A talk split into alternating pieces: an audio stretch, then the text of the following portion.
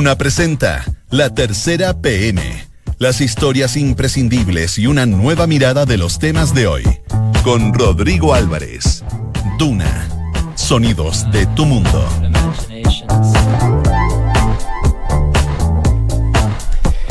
Dos de la tarde con un minuto, ¿qué tal? ¿Cómo les va? Buenas tardes, bienvenidos a esta edición de día lunes de la tercera PM, como nunca, tan puntual.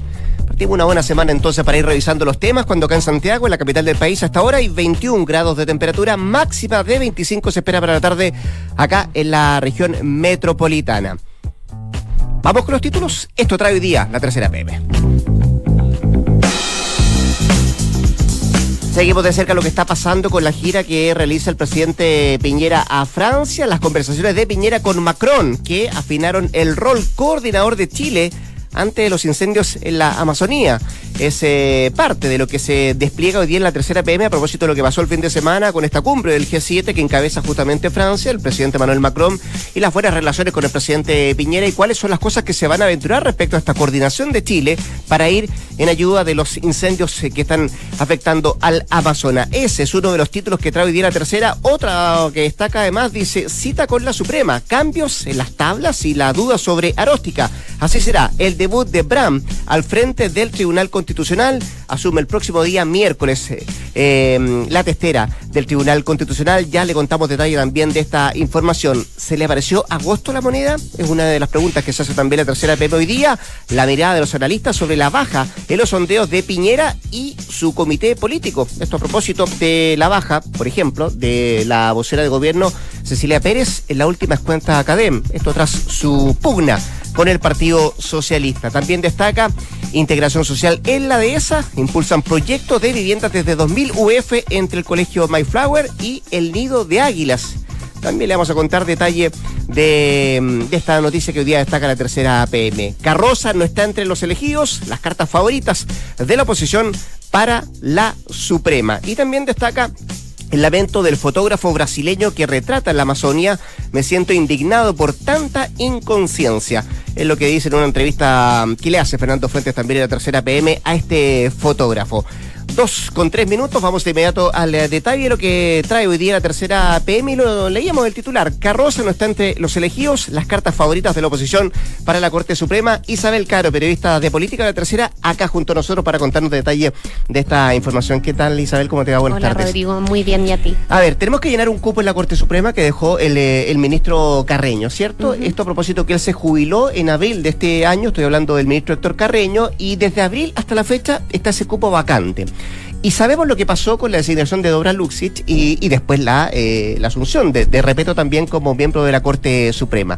¿Qué es lo que pasaba hasta la fecha y qué eh, se espera de esta designación y cómo van a, eh, de alguna forma, balancearse las fuerzas eh, de oposición y de gobierno para esta, para esta nueva designación en el máximo tribunal de nuestro país? Bueno, Rodrigo, así es. Hace más o menos un mes que el Senado ratificó en su cargo a a la ministra María Angélica Repeto, una mujer que era considerada eh, desde la oposición como un, una figura más bien conservadora, más ligada al centro, a la derecha. Eh, de hecho, cuando ella fue a exponer eh, al Senado, marcó sus puntos respecto de temas como el aborto y todo, y se vio efectivamente una postura más conservadora por parte de ella.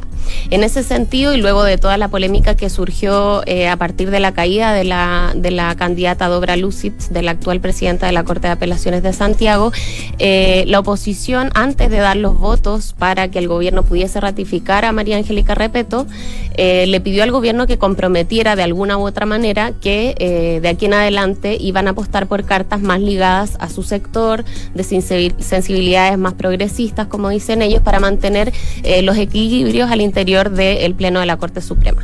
Y en ese contexto, hoy día, desde la oposición están mirando la quina que salió hace algunas semanas atrás desde la Corte Suprema eh, y hay ya más o menos tres eh, figuras que se perfilan como los favoritos del sector para eh, que el gobierno finalmente envíe la carta y se pueda ratificar el nuevo nombre. Antes de ir viendo los últimos cinco que están en esta quina que está y que tendrá que dirimir quién va a ocupar el, cupo del, ministro Carreño, cambiaron las cosas respecto a las designaciones en el Pleno y también lo que va a pasar en, el Congreso. fueron 16 los que postularon al Pleno y quedaron estos cinco. Pero la diferencia además estuvo en que ellos tuvieron que exponer sus argumentos ante el, el Pleno del máximo tribunal del país. Eso cambió en la Corte Suprema. ¿Qué es lo que ha cambiado en el Congreso respecto a lo que se viene de aquí para adelante en designaciones? Sí, bueno, el Senado, a propósito de lo que pasó también con Dobra Lucitz, también modificó su procedimiento para evaluar si era o no, o si se cumplen o no con los requisitos, eh, no tan solo legales, sino que se ha ido un poquito más allá en términos de eh, los eh, la información que se pide, por ejemplo, respecto de las candidatas. La Comisión de Constitución del Senado es la llamada por ley a, recibir a estos candidatos que designa el presidente, a escucharlos y a decirle finalmente a la sala de la corporación si están o no los, requisitos legales. ya se estrenó en, en la ratificación pasada de María Angélica Repeto un nuevo procedimiento en donde la Comisión de Constitución solicitó tanto al Ministerio de Justicia como a la Corte Suprema, por ejemplo, todos los fallos eh, de los ministros relativos a diversas materias, por ejemplo, a materias de ISAPRES, a materias medioambientales, a materias valóricas, en donde hay interés de los senadores por perfilar de alguna manera estos candidatos y ver cuál finalmente va a ser como la línea que van a fijar eh, cuando lleguen o no al, máximo tribunal. ¿Busca esto también, Isa, que no se politice tanto el tema?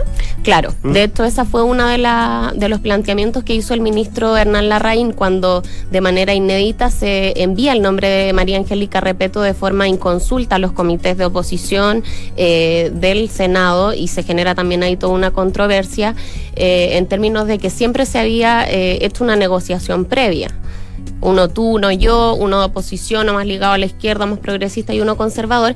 Y finalmente, cuando se cae el nombre de Dobra Lucid, eh, el gobierno opta por mandar a menos de 24 horas un nombre eh, distinto que, que, no fue conversado con la oposición y, eso también generó muchas tensiones. Por lo tanto, va a ser bien relevante lo que haga eh, con esta nueva quina el presidente Piñera, pensando en que la oposición está esperando que sea una carta más representativa de su sector. Ya, vamos entonces, y lo vamos a hacer al revés, porque lo que tú has sondeado es efectivamente cuáles son los nombres que gustan más en la oposición, ¿cierto? Cuáles se acercan a sus posiciones o al menos a la, a la definición que ellos quieren hacer para quién va a ocupar este, este, este, este puesto eh, en reemplazo del ministro Carreño. Eh, el que no está de acuerdo al título que leíamos de la tercera PM es Mario Carroza, que hoy día además está ahí llevando adelante todo mm, el eh, proceso, más que proceso, sino que ha llevado interrogatorio al comandante Ramiro, que se vino extraditado nuestro país el martes de la mm. semana pasada y ha estado en, el, eh, en, en, todos los noticieros porque ha participado de, eh, interrogatorios que le ha hecho a, Hernández Norambuena. ¿Por qué Carroza no? ¿Por qué Carroza no gusta o no es de la sensibilidad de la oposición hoy día?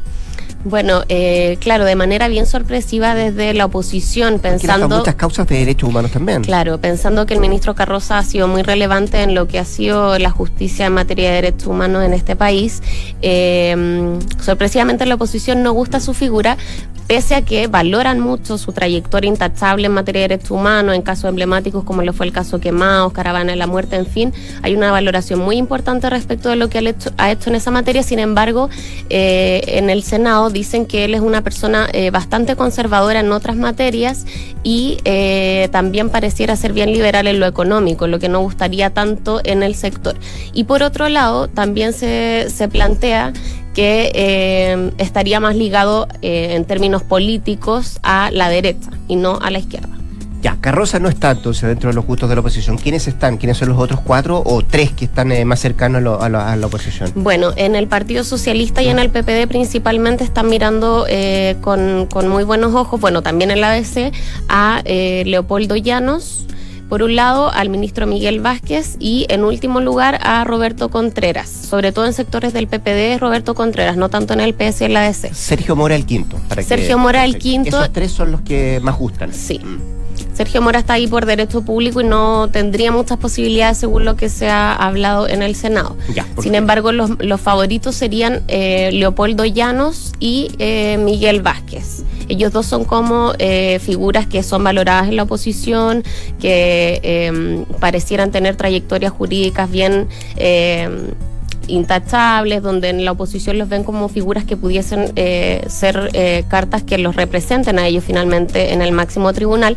Y también eh, en la oposición advierten que es muy relevante que se mantenga el equilibrio en la Corte Suprema a propósito de otro nombramiento que tiene que hacer el máximo tribunal en enero del próximo año, que es el del ministro Domingo Hernández, que deja el Tribunal Constitucional.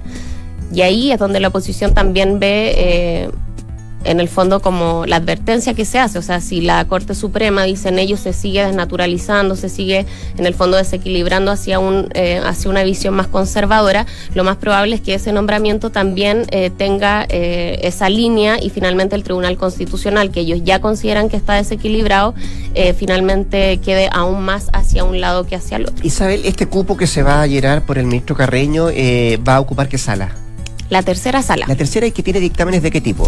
Eh, ISAPRES principalmente y también eh, temas medioambientales. Por eso también desde la mm. oposición lo miran como una carta muy importante porque es una de las salas más influyentes en esas materias. Muy bien, Isabel Caro, periodista de Política La Tercera, contándonos entonces de esta, mm, de esta noticia que tiene que ver con que por ahora el ministro Carroza no está entre los favoritos de la oposición para sumarse a la Corte Suprema. Isabel, muchas gracias, que esté muy bien. Muchas gracias a ti, Rodrigo. Son las 2 eh, de la tarde con 12 minutos. Esto es La Tercera PM con Rodrigo Álvarez del máximo tribunal de nuestro país, la Corte Suprema, vamos a otro tribunal que también ha generado harta polémica en el último tiempo. Estamos hablando del Tribunal Constitucional, que tiene nueva presidenta, que va a asumir el próximo día miércoles, 10 para las 9 de la mañana. Debiese estar ahí eh, la nueva presidenta del Tribunal Constitucional para, para hacerse cargo de esto que dicen muchos es una tercera cámara, eh, que ha tenido fallos tan contradictorios en el último tiempo, tan cuestionados en el último tiempo. Bueno, para hablar de eso, Sebastián Minay, que más periodista de la tercera PM, ¿Cómo te va, Seba? Buenas tardes. Amanecí súper constitucional. ¿Hoy día sí? Claro, sí. ¿Por, porque, porque te, te, tocó el tema o porque de verdad lo lleva... No, lleva la constitución por dentro. Claro, claro. Yo juré con la constitución en la mano antes de trabajar para acá. Tú sabías, yo no tenía idea que, por ejemplo, el cargo de la presidencia del Tribunal de Constitucional, constitucional ¿Mm?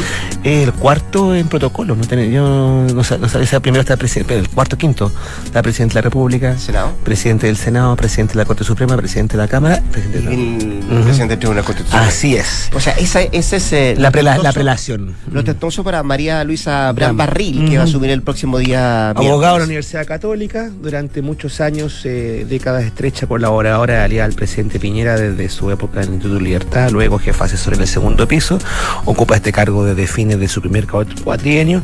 Como tú bien dices, eh, el Tribunal Constitucional históricamente bastante, que ha pasado bastante inadvertido para los chilenos a pie, ha quedado durante, bueno, ya está, ya este tema instalado hace harto rato ya la necesidad de reformarlo, de modificarlo, y ha asumido este rol controvertido de tercera cámara cuando los parlamentarios recurren ahí a impugnar proyectos de ley y también ha terminado encarnando un rol de como, como última, última instancia judicial también, eh, cuando tiene que atender recursos de protección u otro tipo de requerimientos de partes en juicio. Generalmente son juicios penales, a veces son abogados, para que la gente que no sepa, a veces son abogados de reos o de personas privadas de libertad. Y lejos lo más controvertido ha sido, como tú recordabas recién, el rol en casos de derechos humanos y más recientemente el rol que ha jugado el Tribunal Constitucional, o más bien dicho su primera sala, en investigaciones de corrupción como este fraude multimillonario de 4.856 millones de pesos por los cuales están encausados los últimos comandantes jefes de ejército, puntualmente General Oviedo. Sí, sí. Eh, antes de, antes de, ir al, fondo de, qué le espera a María Luz Abrán como, como presidente el próximo día miércoles, yo quería preguntarte por el ambiente. El ambiente que hay en el Tribunal Constitucional hoy día, cuando suma ella el próximo día. Cuento lo que, lo que me transmiten porque no he tenido la suerte ni la posibilidad de ir a visitar sus pasillos, pero parece que se corta un poco un cuchillo. sí, te lo pregunto desde el punto de vista que sale alguien mm. histórico, ¿no? Del constitucional. histórico por, no, no, por la cantidad de años, sino que también por decisiones que en las cuales. Lo que pasa es que el, presidente, el presidente que cesa su, su gestión pasado mañana, Iván Aróstica Maldonado, el taller del año 2017. Y. Mm, claro, ¿Por qué se ha formado tan controvertido? Porque el Tribunal Constitucional tiene dos salas, son 10 ministros, 5 en cada una. Aróstica integra la primera sala. La primera sala, eh, y él tiene ahí una tríada junto con eh, el, ministro Juan, José Ignacio Vázquez Márquez y el ministro Juan José Romero Guzmán. Lo he entendido bautizaron esta sala como la sala VAR Vázquez, Aróstica, Romero, pero también porque al igual que el bar del fútbol, donde te anulan un gol dos o cinco minutos después de que ya la gente ya celebró, esta sala se ha hecho célebre o tristemente célebre por dar vuelta fallos judiciales o ralentizarlo. Y efectivamente fue lo que pasó, perdón, con el, caso del general Humberto Viedo cuando la defensa de él interpuso un recurso. Y esta primera sala eh, paralizó la investigación. Y no solamente eso, sino que además eh, demoró que, esta, que, la, causa- que, la, que, la, que la misma causa se fuera después al Pleno, que son todos los ministros. ¿Por qué razón? Porque el presidente del Tribunal Constitucional tiene entre sus facultades la de ordenar la tabla, colocar las causas en tabla. Vamos a ver esto la próxima semana. Y es una facultad que tiene el presidente del Tribunal Constitucional que no está sujeta al parecer de sus pares. Entonces, ahí estaba el, último de los conflictos que colocó ahí y, te- y- dividió al Tribunal Constitucional en bandos reconciliables, porque eh, Bram había apoyado a Aróstica cuando se transformó en presidente el 2017. Entonces hubo una serie de decisiones ahí, la última de las cuales fue este, este, esta, pelea de la sala bar que terminó dividiendo, o sea, de hecho, eh, María Luisa Bram contó para su elección con votos de el ministro Gonzalo García Pino, que fue suscitario de guerra al gobierno de la concertación. Tienen aliado del otro bando. Es- Ese es, ese es el calibre de la división o la escisión, como me gusta decir a mí, que Sí. ha provocado lo, lo, lo, lo- lo- la Ahora, reyerta. ella, ella es tildada como más de ala liberal, ¿cierto? Y logró destrabar en algún momento Mm. el, eh, el tema del aborto en tres causales. Claro, claro, es que comparado con la votación que tenían a los ministros Bar, que le llaman que son de tendencia más conservadora, aquí también hay una tendencia un poco más liberal. Eh, y, y claro, ya ha subdividido un poco al bloque más oficialista de derecha en ministros liberales y conservadores. Pero lo cierto es que el ambiente, como tú me preguntabas, Rodrigo, ahí, no está para. para. Para bollos. Delicadezas Sí. decimonónicas, ni Mm. versallescas, ni grandes despedidas, ni discurso. De hecho, una de las versiones que circulaba hoy día en la mañana era que el ministro eh, Aróstica y su equipo no querían dar las facilidades a la ministra Brami y su equipo para que fuera en el piso de la presidencia a ver quién se quedaba con qué oficina. Así que es buena onda. Ah, Esa, es- qué buen recibimiento. esa- esa es buena onda. O sea, este cambio es pasado mañana y por lo que a mí me informaban, al menos hoy día en la mañana, cuando hice las consultas pertinentes, pertinentes era que eh, el equipo del ministro Aróstica tenía como casi acordonado ese piso para que no se fueran a meter sus sucesores a ver quién, se- quién iba a ocupar qué escritorio. En fin, esto va a ser un juramento breve, 10 minutos, se jura sobre la Constitución. Y inmediatamente la ministra Grant tiene que pasar a presidir, a presidir pleno y de todo lo demás. Ahora, Sebastián, eh, el Tribunal Constitucional del miércoles para adelante, Mm. con la presidencia de Marioles Abraham, eh, ¿qué va a hacer? Bueno, se- de partida se tiene que notar ¿Qué el cambio. ¿Qué Tribunal Constitucional vamos a ver? Se, miércoles se tiene que notar el cambio de partida, porque aparte de las reyertas internas, estaba también un tema de eh, malas relaciones del Tribunal Constitucional con los otros poderes del Estado. eh, vimos ahí que hubo en algún momento algún dime y con la presidencia, con otros. eh, y los cambios tendrán que ver, dependen un poco de dos cosas, de las facultades que vaya a ejercer la nueva presidenta, de las relaciones con los otros miembros. Lo primero que, ca- que cabría esperar acá es que la ministra em, eh, marque su sello en la conformación de las causas, la tabla para la próxima semana, al igual que los tribunales. Eh, La tradición es que cada jueves, el jueves de cada semana, el presidente dicen propone, pero en realidad informa qué causas se van a ver. Los, y va también a informar qué criterios va a ocupar. Si le supone que la idea es que dentro de los criterios que, que- que marquen qué causas son más prioritarias que otras, eh, las causas de derecho humano, aquellas que sean urgentes porque afectan los derechos de alguna persona privada de libertad o un reo, y también las causas militares. Pero ahí se va a notar qué prioridades coloca. Pero el tema es que también va a tener que incidir en qué causa va a haber esta primera sala. Sí. Ese es el problema. Ya, bueno, eh, qué importante ver, Mm. porque hay uno puede ver... Si desarma o no desarma este trío. Primero eso, y segundo, cómo se vota también, Mm. respecto a alguna determinación que tenga que, que llevar adelante el Tribunal Constitucional. Algunos dicen que ella es un voto, podría ser un voto más tradicional, Yo más no conservador. Es que, que- que que- depende que se vaya a votar en este ambiente, Ya. Rodrigo, porque... Dicen tradicional o conservador desde Mm. el punto de vista cuando tengan que votarse cuestiones regulatorias o económicas, dicen. Mm. Por ese lado va. De- eh, yo creo que hay que ver qué causas van a llegar primero. Ya. Porque si llegan causas de este gobierno... Primero cómo se conforma la sala. O sea, también, primero cómo se conforma la sala. De de- primero que nada, si el ministro Eróstica cumple su palabra, porque el, el, el sábado en la entrevista en Mercurio, él insinuó que iba a renunciar, que se iba a ir. Y eso también marcó el ambiente hoy día, volviendo a tu pregunta inicial hoy día ante la Constitucional, porque él dio una entrevista el sábado en Mercurio insinuando que él iba a renunciar su Sí. periodo de dormir al 2022. Entonces hoy día también había cierto grado de conmoción en el, en la- en el viejo edificio en Huérfano 1, 2, 3, 4, que es la dirección del Tribunal Constitucional, porque, bueno, ¿y ¿cuándo un ministro ha renunciado por los diarios? Entonces, ahí primero está la incógnita si es un una, una cosa con elástico o si se va, si se va, tiene que informar al presidente de la República y él proponer otro nombre. Primera cosa. Ahora, pero esto es de aquel miércoles. No, no, no, no, no, no, no, él está diciendo que a lo mejor renuncia, no dijo cuándo, pero, pero la dejó tirada encima de la mesa. claro. Y- y- y- no, además que estamos a puertas del, del Claro, claro, y él, porque, no, el miércoles él deja ser presidente, pero, Sí, pero él- él- renunciar a, primera cosa. Segundo, si pueden disarticular o no esa sala VAR, Mm. eso lo vamos a ver recién, porque lo que podría hacer Brande por, por mientras, si es que logra hacerlo, es que, es que esa sala no vea más causas de derechos humanos o de militares. O sea, en algún momento se le culpó a Aróstica de ser parcial y él llegó a decir en una entrevista, no tengo ningún pacto con el ejército, lo voy a citar, y llegó a decir que el tribunal tiene que funcionar con cierto ritmo y cierta parsimonia, como para justificar la demora en las causas.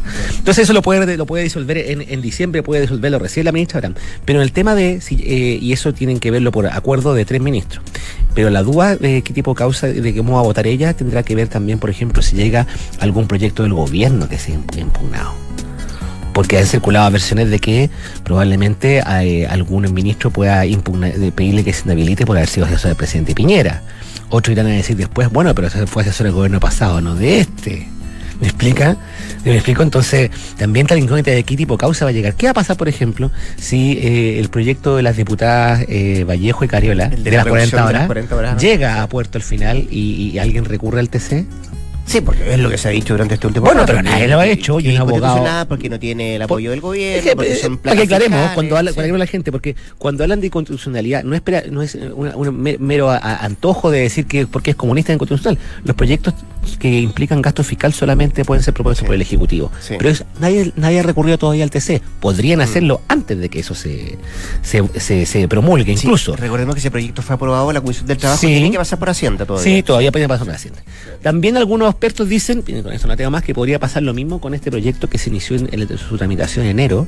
El gobierno le colocó una indicación sustitutiva por ahí en junio que eh, plantea nuevos delitos eh, ambientales. Mira. Hay, Sí. hubo- hubo algunos abogados expertos en materia del TC que me dijeron, yo les dije, bueno, si ustedes tuvieran que hacer una lista corta de la agenda que le va a tocar a la ministra Abraham, no, o sea, primero es el que te dije recién y podría también haber otro, gente que se pone en escenarios factibles. Por ahora, todo es incertidumbre.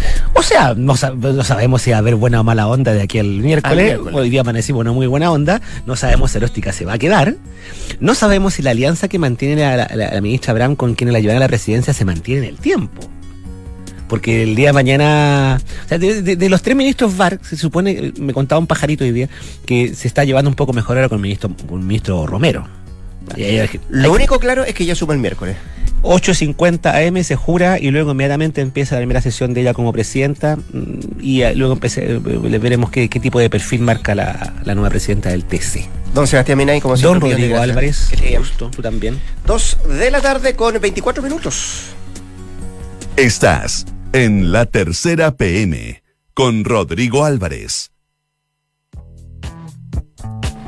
Cambiamos de tema, hemos hablado de tribunales, de la Corte Suprema, el mismo Tribunal Constitucional, a propósito de lo que estábamos hablando con Sebastián Minay, lo que va a pasar del miércoles en adelante cuando María Luisa Abraham eh, asuma la presidencia de ese tribunal. Ahora vamos a dar un giro totalmente radical a nuestros temas que trae la tercera PM. Vamos a conversar con Oriana Fernández, ella es periodista de Crónica de la Tercera, para hablar de este título que ta- destaca hoy día.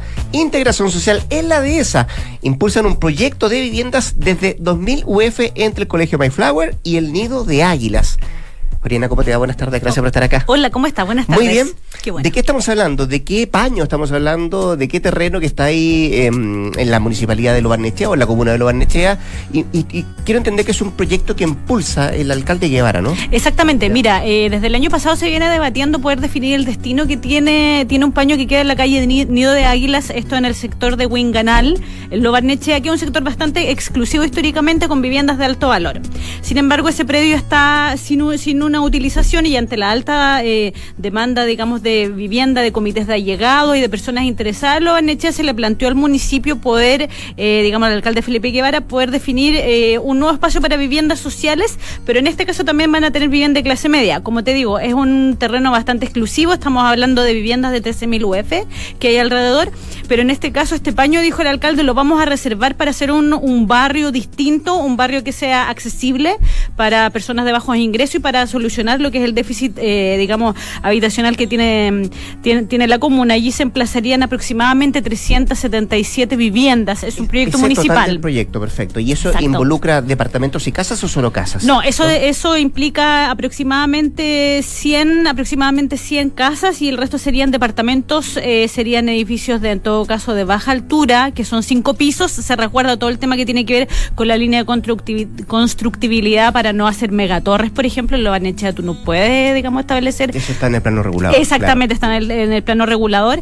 También el alcalde, según planteaba en una entrevista con nosotros, él dijo, nosotros, eh, perfecto, vamos a hacer viviendas sociales de clase media, eh, pero vamos a elegir cuál es el diseño, no va a ser cualquier tipo de casa, sino que tiene que ser con características especiales, se va a resguardar el tema que tenga áreas verdes y un buffer vegetacional, es decir, un área como, por así decirlo, como áreas verde pura, para no tener solamente allí eh, bloques de cemento o casas, sino que se resguarde la línea que tiene lo Barnechea, donde le importa mucho a los vecinos el tema ambiental, el tema de los jardines y todo eso. Se puede acceder con subsidio a esto, me imagino. O va a haber subsidio. Sí, exactamente. Lo, lo que se está negociando y se está viendo ahora por parte del municipio es entregar subsidios habitacionales y subsidios a clase emergente, es decir, a, a clase vulnerable y también a clase media. Es algo, es algo que se ha, digamos, ido perpetuando en Lo Barnechea. Recordemos que esta comuna ha tenido otros proyectos parecidos, Lo Ermitas en algún minuto para erradicar campamentos que había en Lo Barnechea, eh, también la Villa Cordillera, Bicentenario, Lo Más Uno, Dos. E imagínate que en Lo Ermita solamente habían 1.291 viviendas sociales que fueron financiadas tanto, eh, fueron financiadas con subsidio habitacional.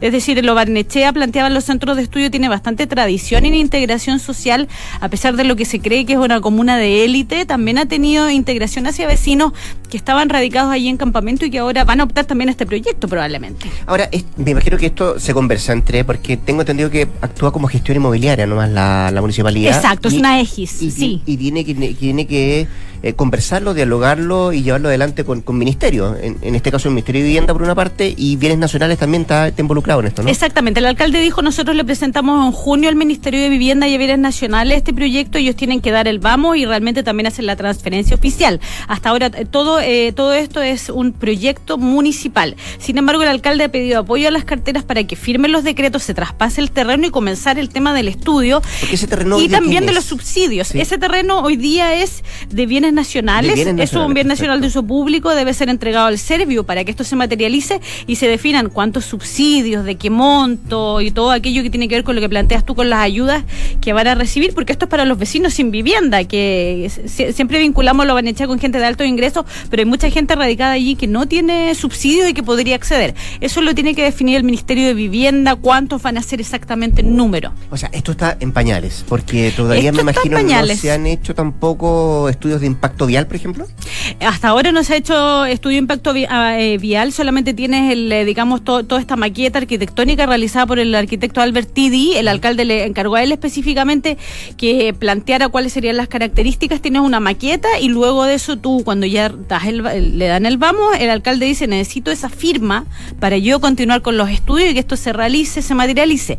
Primero, en todo caso, dice él, quiero terminar con el proyecto de Juan Pablo II, que es un campamento erradicado, que se está construyendo otro proyecto habitacional lo van a echar parecido. Que ha demorado harto. Ha sido bien complejo para la municipalidad ese, llevarla adelante. Fue complejo, exactamente. Los vecinos recién están, en, o sea, están en movimiento de tierra, se van a construir, la- se van a poner las primeras piedras, por así decirlo, en los próximos meses. Ha avanzado. Sin embargo, fue muy controvertido porque había es un campamento uno de los más grandes de Chile. Entonces, las personas fue muy difícil seleccionar, que todo, eh, en el fondo, darle a cada uno lo que lo que estaba buscando. Es muy No, difícil además, para el alcalde. Había que sacarla y no tenías dónde ponerlas también. Entonces era Exacto. como más complejo. Sí, se le estaba dando por ahora un subsidio de arriendo a estas personas, eh, en todo caso como para poder resolverlo. Pero este proyecto, si me preguntas a mí, de acuerdo a lo que planteaba el alcalde, probablemente se materialice el 2021-2022.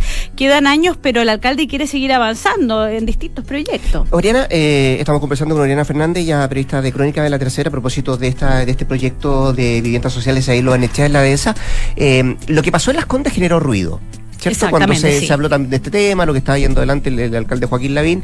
¿En, en ¿Lo Barnechea ha pasado algo parecido? ¿Mete ruido esto a nivel de, de la comunidad, de la opinión de la gente respecto a esto? Sí, la- las conversaciones han sido bastante reservadas entre los vecinos históricos de Lobarnechea, de los sectores de mayores ingresos, eh, para poder informarles de qué se trata. El alcalde quiere aprobación, él tiene que hacerlo todo con aprobación de los vecinos.